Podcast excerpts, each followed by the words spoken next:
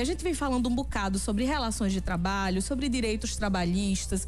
Toda semana, pelo menos, a gente tem uma entrevista falando sobre isso. E já nesta semana, a gente começou a semana falando sobre uma análise né, que o, o Supremo Tribunal Federal está fazendo em relação ao reconhecimento de vínculo trabalhista entre entregadores e motoristas de aplicativo, né, com essas plataformas.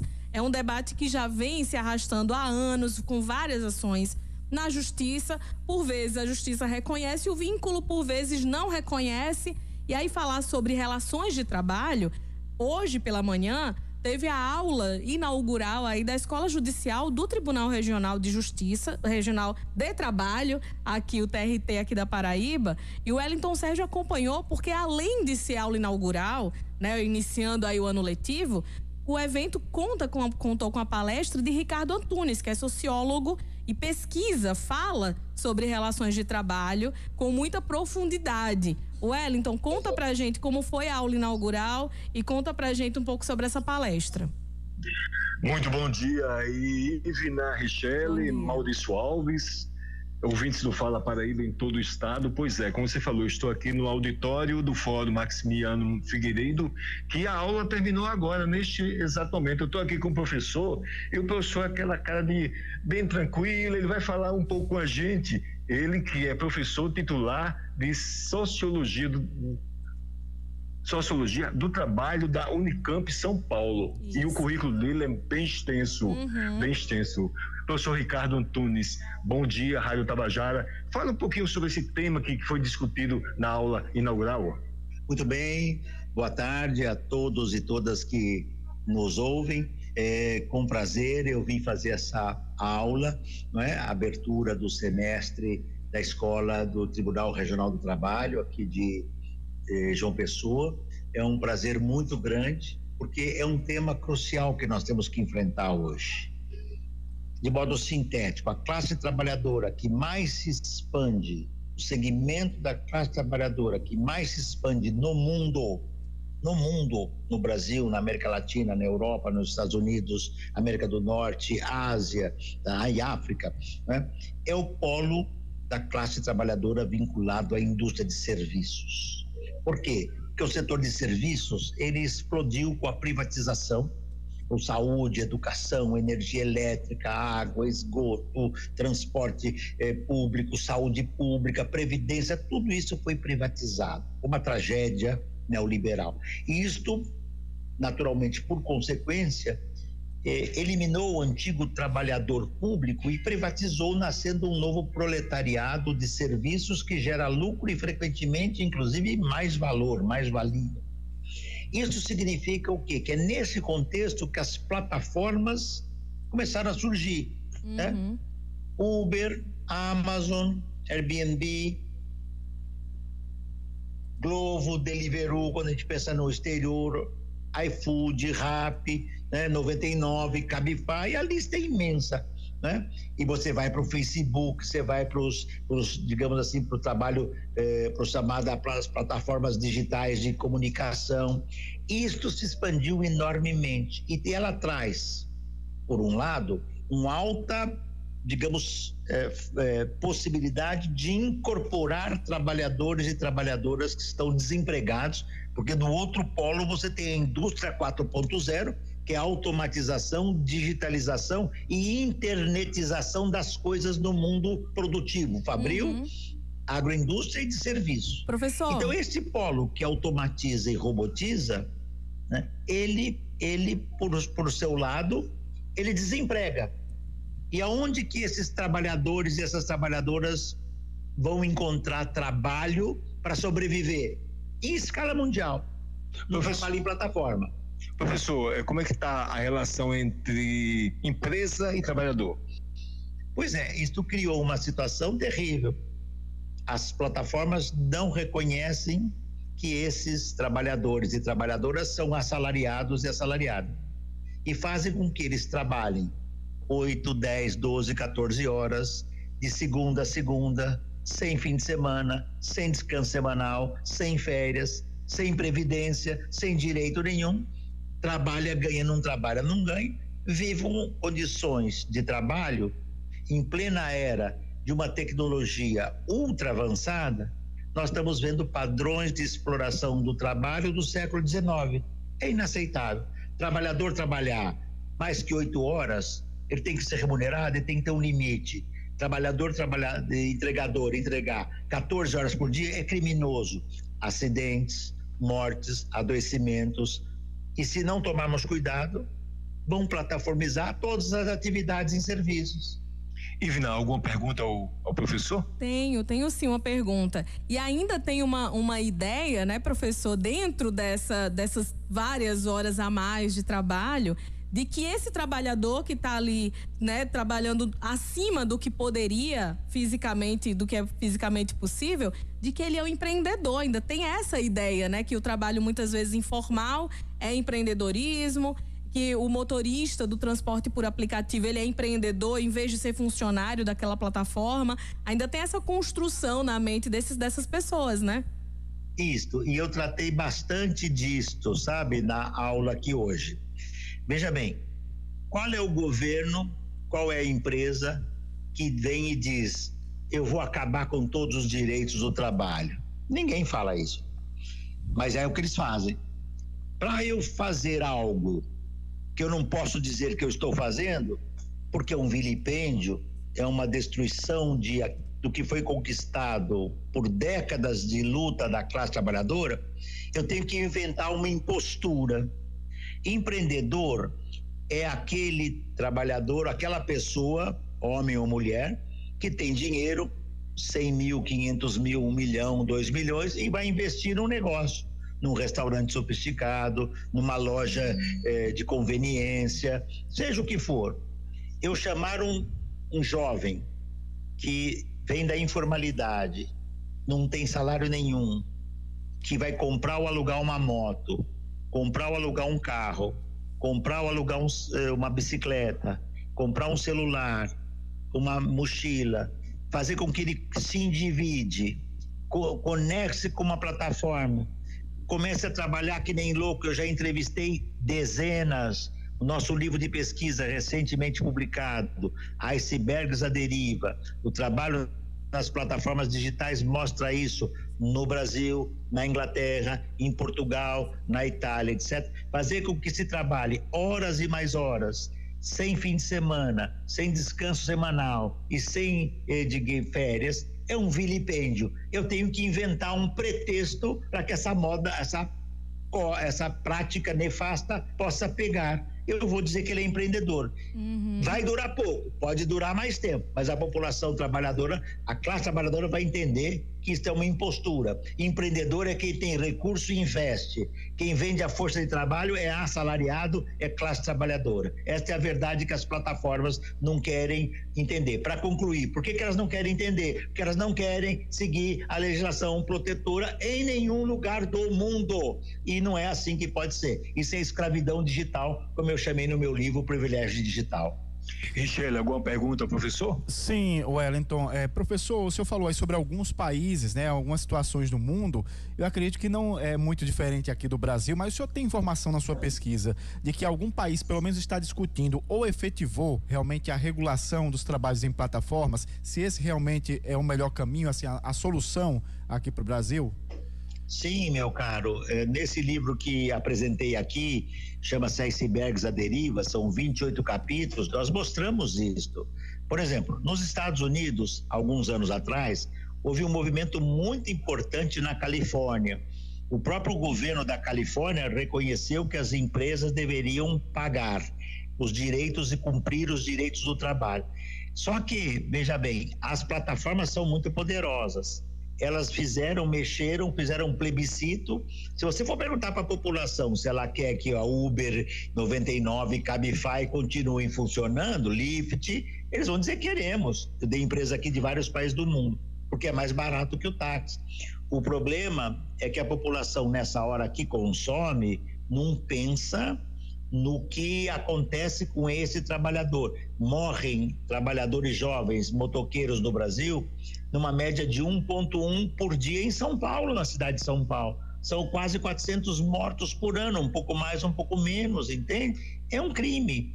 Segunda coisa, na Espanha, houve uma decisão que puniu essas empresas, tá certo? Resultado da luta dos trabalhadores.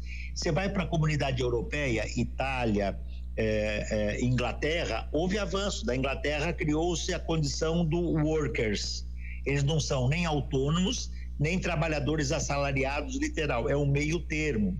Se você vai para a comunidade europeia, a orientação de que cada empresa dessa plataforma tem que seguir a legislação trabalhista de cada país.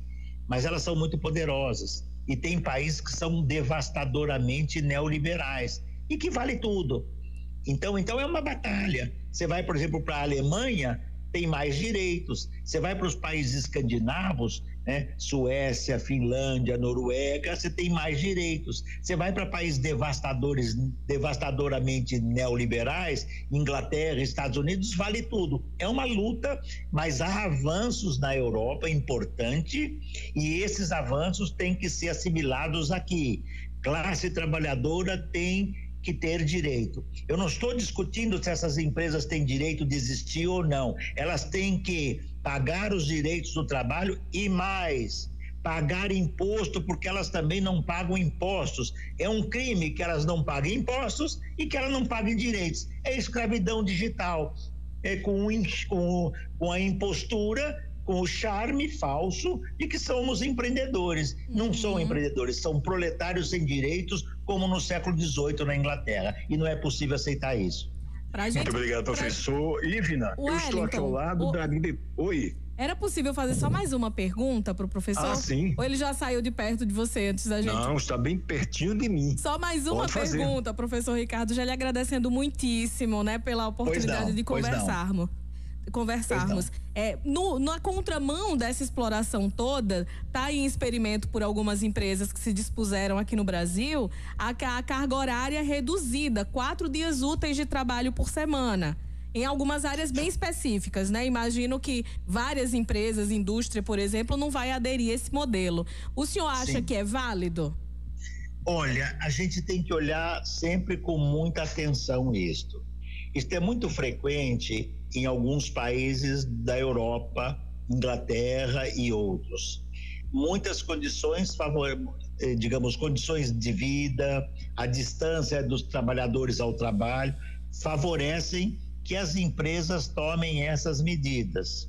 Evidentemente que se eu trabalhar quatro dias por semana e não tiver redução nem do salário e nem dos direitos, isso é positivo para a classe trabalhadora. O problema que ocorre é que muitas vezes esta redução é um processo para começar a flexibilização e atenção, flexibilização para a classe trabalhadora significa eliminar os direitos. Hum. Você pode eliminar os direitos numa tacada, como as plataformas que você já entra sabendo que não tem direito, ou você pode eliminar direitos da classe trabalhadora que tem direitos da empresa com aparentes vantagens que se tornam desvantagens. Então é muito importante discutir isso. Qual é a posição dos sindicatos? Eles são favoráveis? As empresas podem querer, os trabalhadores podem querer. Eu vou dar um outro exemplo: trabalhar de home office. Muitos de nós sabemos que há vantagens, mas vocês, mulheres, sabem que trabalhar em casa, fazendo o trabalho da empresa em casa, cuidando dos filhos, cuidando da casa, tendo que aguentar o, o, digamos assim, o patriarcalismo dos maridos. E todo isso tornou-se um inferno para muitas mulheres trabalhadoras. É, e você sair de casa, trabalhar fora, é um espaço de sociabilidade. Então é preciso discutir muito isso entre as trabalhadoras e os trabalhadores para saber se reduzir de seis dias para quatro não é um começo para demolir e flexibilizar os direitos do trabalho. E repito, flexibilizar direito do trabalho significa abrir a porta. Sabe aquela história de uhum. abriu a porta, abriu a porteira da boiada? Lembra uhum. quem falou isso? Sim, é para abrir a porteira, é não, pode ser abrir a porteira para acabar com os direitos. Isso é muito importante. Muito obrigada. Eu posso liberar o professor? Claro que sim. Muito obrigada, Wellington. Mas, aí, um abraço. Olha, ele está mandando um abraço a Obrigada. toda a bancada do Fala Paraíba. Legal. Mas eu estou aqui com a diretora do diretor da escola judicial desembargador, a desembargadora Hermenegilda Leite Machado. Ela vai falar da expectativa de mais um ano de atividades da escola e é um luxo receber o professor nessa aula inaugural. Bom dia, Raita Bajara. Bom dia ou boa tarde. Ah, boa tarde já. a todos os ouvintes e aqui aos meus interlocutores. Bem, esse primeiro ano é, na à frente da escola foi um ano desafiante e desafiador. E eu assumi, estou assumindo agora a, a corregedoria, a vice-presidência, e aí eu, os meus pares, os demais embargadores, permitiram que eu continuasse à frente da escola, porque senão eu não teria uma gestão completa, nem numa, num lugar nem no outro. Uhum. Mas o trabalho na escola é um trabalho envolvente, é um trabalho que, por mais que ele nos exija, é um trabalho que dá prazer, porque afinal de contas a gente traz conhecimento, a gente debate temas atuais e temas também que, que interessam, que envolvem o mundo do trabalho. É um, é um, é um espaço destinado para isso. A escola existe para capacitar juízes, para capacitar servidores, e vez ou outra a gente faz eventos abertos como esse de hoje, que foi a aula inaugural do ano letivo 2024 da é, da escola judicial. E a escolha do tema, porque o, o professor, ele, é um, ele não é conhecido apenas nacionalmente, o professor Ricardo Antunes, ele é reconhecido internacionalmente nessa matéria. E já vinha até alguns anos que a gente vinha tentando trazê-lo, até que finalmente nós conseguimos. E assim, a aula terminou há pouco, mas é, poderia ainda ter mais muito tempo para debate, mas como nós temos outros compromissos, tivemos que encerrar. Então, a importância do professor, que é um estudioso do mundo do trabalho, é um sociólogo, e, e foi uma pessoa que teve uma formação, ele começou não como sociólogo, ele conheceu é, o lado das empresas, ele conheceu tudo. Então, é, ele já tem mais de 50 anos de pesquisas e de estudo, várias obras publicadas, continua dando aulas e, e é professor visitante em várias universidades internacionais. Então, é um nome é, importante, paradigmático para o, o, o mundo do trabalho. E, Vina, alguma pergunta desembargadora? falar, né, como o trabalho que a senhora desenvolve, que essa nova missão a partir de agora como corregedora, né, a senhora mencionou aí a posse foi nessa semana, nós fizemos a cobertura. Como é que, que fica para fazer os dois trabalhos aí? É um bocadinho de coisa para dar conta, né? Mas quando a gente faz com amor, Ivina, a gente consegue. Quando a gente tem a garra, tem a vontade de fazer um bom trabalho, eu acredito que quando chegar no final do ano, que encerrar essas minhas gestões, eu estou tentando. É, nós vamos fazer o melhor. Tem uma, uhum. tem uma equipes em, em todos esses setores, tem uma compreensão dos demais desembargadores. Tenho também aqui na escola, por exemplo, tem uma juíza que é a vice diretora e temos um conselho pedagógico também composto por juízes, que são todas pessoas que são comprometidas e que têm assim, o maior empenho, o maior, o maior amor por aquilo que faz. É uma atividade que realmente nos atrai, nos prende. Uhum. E quanto à vice-presidência e, e, corregedoria, também assim tenho equipes e é assim, estou apanhando agora nesses primeiros dias, porque é um trabalho totalmente diferente daquele que eu vinha fazendo, que era julgar processos. Sim. E agora não, na vice-presidência eu tenho que representar o presidente nas ausências dele e, e fiquei responsável por, por, pelo recebimento do recurso em revista, que é um recurso extremamente técnico que eu preciso ter o conhecimento jurídico, por óbvio, eu tenho conhecimento jurídico. Agora, como aplicar esse conhecimento para receber ou não receber esses recursos, que é um recurso específico da área trabalhista e, e nem sempre há possibilidade dele subir para o Tribunal Superior.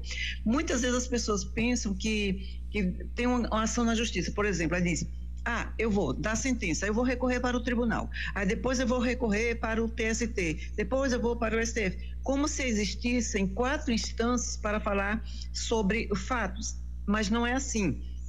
Os fatos num processo, eles são discutidos na primeira instância e até no tribunal regional. Então, as decisões do tribunal regional, que são passíveis de recurso, então, elas têm toda uma, uma, um, uma script ou uma metodologia a ser utilizada. E o que o Tribunal Superior vai fazer não é análise do fato, é o enquadramento jurídico do fato. Por exemplo, se você me pergunta assim, hora extra é um fato? Não, hora extra não é um fato fato, mas a jornada de trabalho é um fato onde se vai verificar o enquadramento jurídico da situação.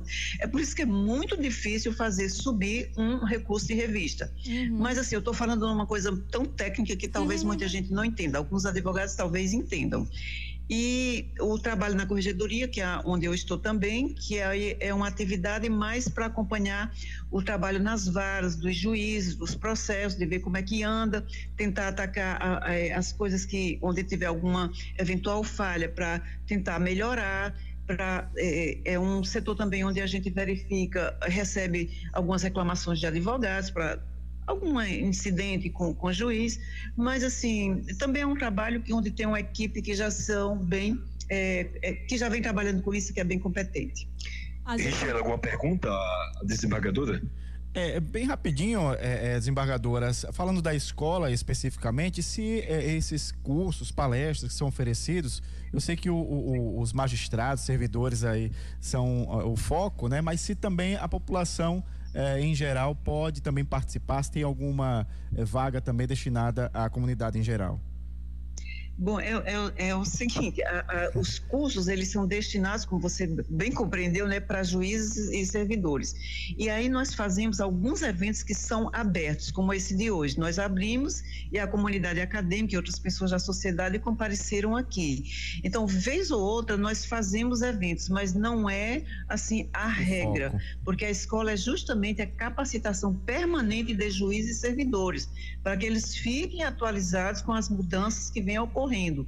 A escola já tem mais, a criação da escola foi desde a emenda 2004, a emenda 45, lá de 2004.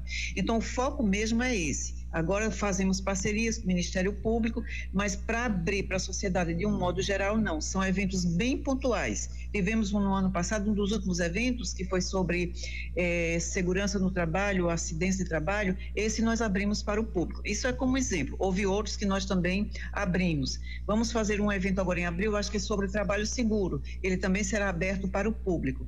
Mas assim, não são todos os eventos por conta do, do próprio objetivo da escola, entende? Uhum. Mais alguma pergunta da bancada? Só agradecer. Agradecer pela fala da, da desembargadora conosco, né? Trazendo pra gente essas informações. Desejar um bom trabalho a ela, né? Na nova missão como corregedora e vice-presidente, na continuidade do trabalho como diretora da Escola Judiciária. Eu que agradeço a oportunidade. E qualquer coisa a gente está aqui à disposição para qualquer esclarecimento. Muito obrigada. Oi, Ivina, hum. só para encerrar, o professor Ricardo mandou um abraço a você, a Richelle, a Maurício, a todos que fazem obrigada. a Rádio Tabajara. E a desembargadora também está mandando abraço um abraço e um cheiro para todos. Tá um abraço para eles Com também. esses cheiros e abraços, eu retorno para vocês. Muito obrigada, Wellington.